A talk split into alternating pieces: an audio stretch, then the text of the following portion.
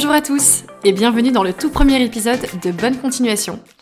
L'idée du podcast Bonne Continuation, c'est de partager plein d'expériences de dates, euh, qu'ils soient euh, foirés, qu'ils soient absurdes, qu'ils soient juste drôles. L'idée, c'est vraiment de passer un bon moment ensemble, de délirer un peu en écoutant les expériences des uns des autres, en commençant par euh, celle que je vais vous raconter aujourd'hui. Et pourquoi est-ce que ce podcast s'appelle Bonne Continuation? Eh bien parce que c'est une phrase que j'ai encore reçue il n'y a pas plus tard que quelques semaines de la part d'un mec que j'ai daté plusieurs mois. Et que c'est vrai que bonne continuation, c'est à la fois la fin d'une relation, mais c'est aussi et surtout la promesse de lendemain bien meilleur, avec des relations qui nous correspondront sûrement beaucoup mieux. Je me présente, je m'appelle Lucie, j'ai 32 ans, et des dates, j'en ai fait une grosse quantité, et des dates absurdes, je ne les compte même plus. Pour ce tout premier épisode, je vais vous raconter mon premier date post confinement avec un dénommé Daniel en juin 2020. Alors pour se remettre dans le contexte, en juin 2020, on sortait de trois très longs mois de confinement. Et de mon côté, je sortais également d'une relation d'un petit peu moins d'un an, puisque je venais effectivement de me faire larguer. Donc oui, vous avez tout à fait, euh, tout à fait compris. Je me suis fait larguer en plein premier confinement. J'étais allée euh, me confiner avec mon ex de l'époque dans une grande maison en Bretagne. Et après quelques semaines, eh bien, il est parti avec la voiture euh, dans laquelle nous étions arrivés. Du coup, je me suis retrouvée solo, confinée, larguée, non motorisée aussi. J'ai dû du coup attendre que la SNCF veuille bien rouvrir les liaisons ferroviaires pour pouvoir partir de celui de confinement. Et puis bah, comme c'était mon anniversaire également euh, deux semaines après, petite cerise sur le gâteau, j'ai du coup euh, pu euh, souffler mes 32 bougies eh bien, avec personne pour m'emmerder, puisqu'on va regarder le bon côté des choses. Et clairement, quand on se dit que dans ces cas-là, on commence une nouvelle année qui sera forcément meilleure, bah, je confirme qu'effectivement, quand on part de plutôt plutôt bas, eh bien, on ne peut que remonter la pente, et c'est exactement ce qui s'est passé, et ce que je pourrais vous raconter dans d'autres épisodes. Vous comprenez bien que quand ce confinement est arrivé à sa fin, et on s'est à nouveau retrouvé libre de pouvoir faire de nouvelles rencontres, clairement, j'étais à fond. J'étais au max. Et comme j'avais rencontré mon ex sur Tinder, je me dis, allez, soyons fous, on se lance dans de la nouveauté. Et du coup, j'ai téléchargé Bumble. Et donc, je me suis mise à swiper. Et euh, après plusieurs swipes, je suis tombée sur Daniel. Et là, énorme coup de cœur pour Daniel. Vraiment, les cheveux dans le vent, sourire ravageur, hyper beau gosse, bien sapé.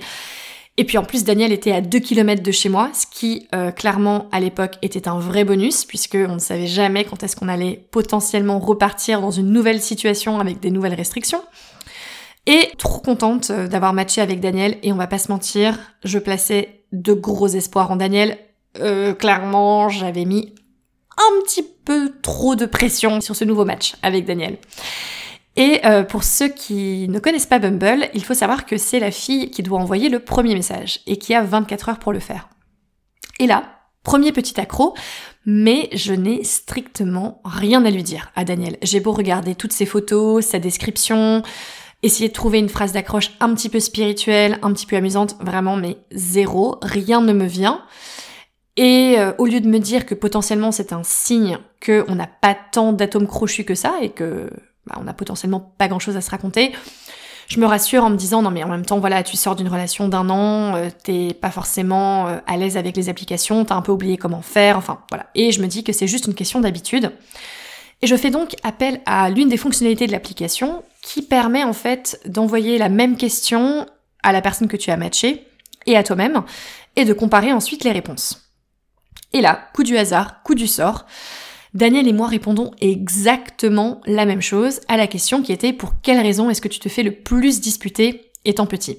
Et là, vraiment, euh, impressionnant. Daniel comme moi étions apparemment extrêmement maladroits, donc forcément euh, la conversation euh, s'enclenche. Daniel m'explique à quel point il pétait vraiment mais tous les verres de ses parents. Moi je lui explique que je ne sais même plus combien de meubles j'ai rayé, euh, égratigné, enfin bref catastrophe. Et donc du coup on part dans cette dans cette discussion qui, on va bien se l'avouer, n'est pas particulièrement palpitante.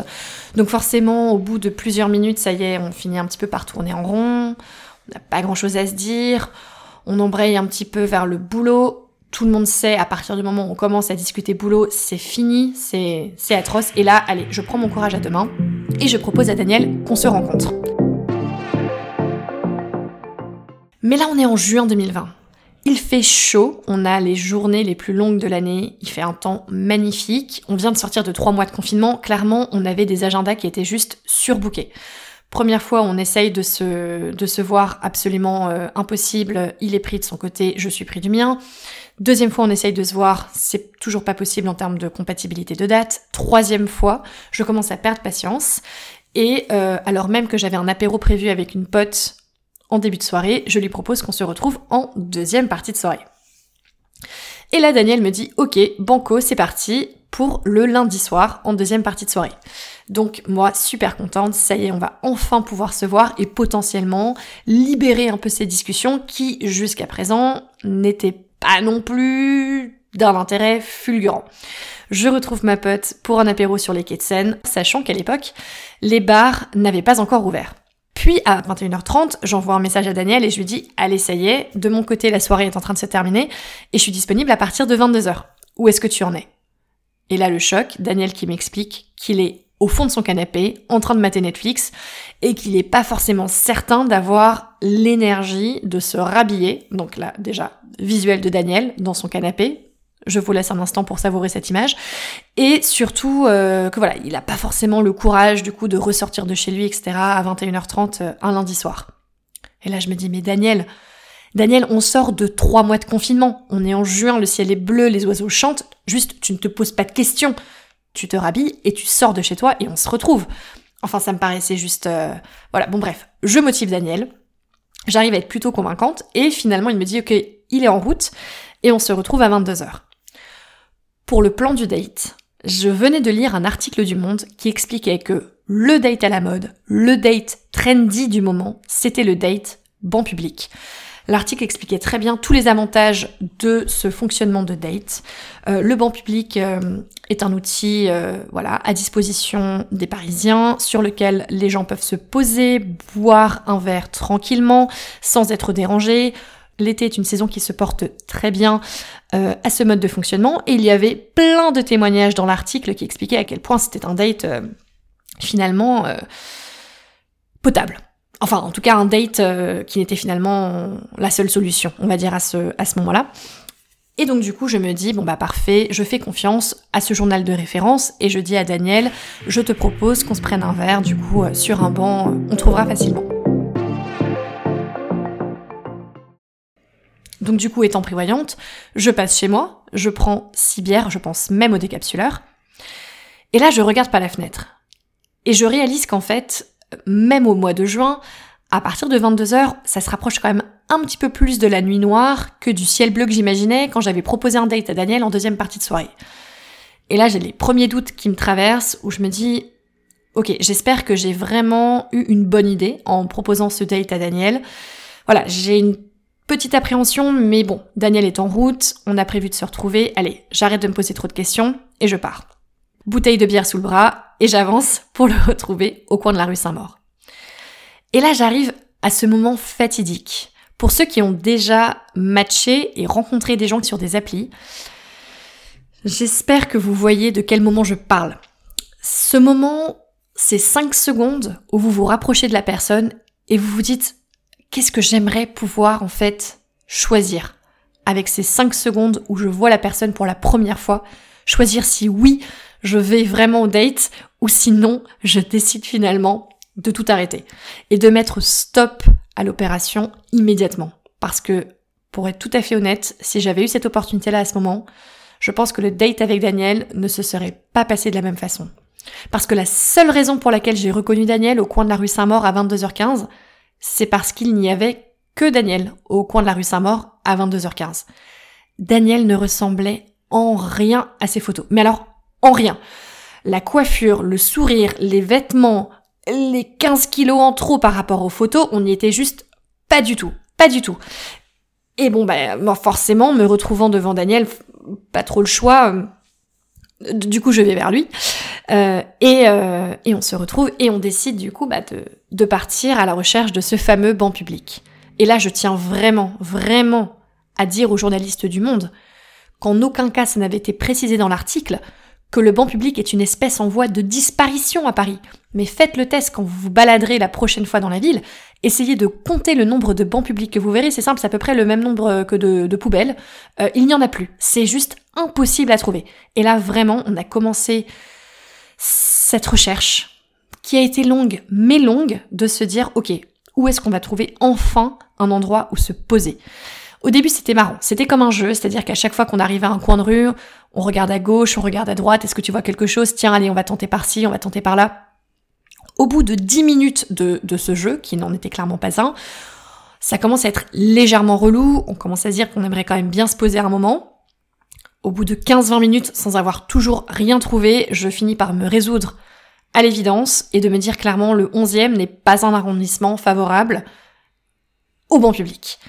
Et là, la seule idée qui me vient à l'esprit à ce moment-là, c'est je sais qu'il y a des bus qui passent avenue Parmentier.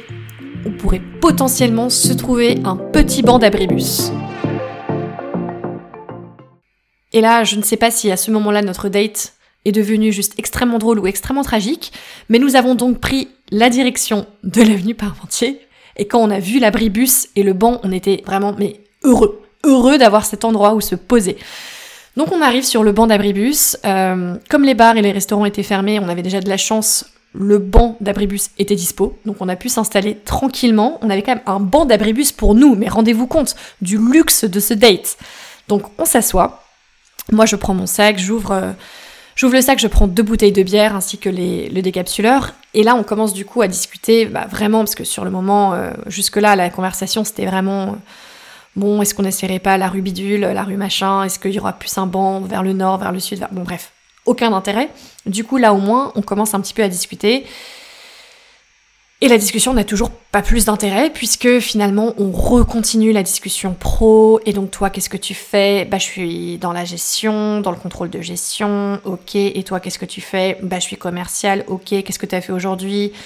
Bah j'ai contrôlé, j'ai géré, et toi qu'est-ce que t'as fait? Bah j'ai fait de la vente, enfin mon dieu, au secours, c'est simple.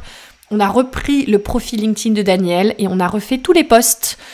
Tous les posts en remontant vers le haut et en expliquant en plus en détail les process de recrutement qu'il avait eu. Autant vous dire que j'avais juste envie de me tirer une balle. Et au fond de lui, je pense que Daniel aussi, même si euh, il a eu euh, le côté très gentleman de ne pas me le dire. Et puis il y a un autre truc aussi auquel on n'avait pas pensé et qui n'avait pas non plus été mentionné dans l'article du Monde, c'est qu'au bout de 5 minutes à être installé sur ce banc d'abribus, il y a un premier SDF qui est venu vers nous et qui nous a demandé de l'argent. Et là, du coup, moi, je n'en avais pas sur moi. Euh, je regarde Daniel, il n'en a pas non plus. Du coup, on s'excuse vis-à-vis du, du monsieur qui part. Et puis, cinq minutes plus tard, un deuxième SDF qui arrive. Toujours pas d'argent. La gêne qui commence à vraiment s'installer. Cinq minutes plus tard, un troisième SDF. Et là, ça devient euh, vraiment, on est, on est passé au-delà de la gêne. En fait, c'est juste, ça devenait pathétique. En fait, ce date, euh, on était là. Euh, autant vous dire que l'ambiance, enfin déjà, pas qu'il y avait beaucoup d'ambiance dès le départ, mais là, autant vous dire qu'elle avait été brisée quand même à de multiples reprises. Et que moi, de mon côté, je n'avais qu'une envie, c'est de mettre fin à ce date le plus rapidement possible. Là, du coup, un plan s'est formé dans ma tête. Il ne fallait surtout pas que Daniel sache que j'avais encore quatre bouteilles de bière dans mon sac. Du coup, j'ai commencé à me mouvoir extrêmement précautionneusement pour éviter que les bouteilles s'entrechoquent sous mon coude.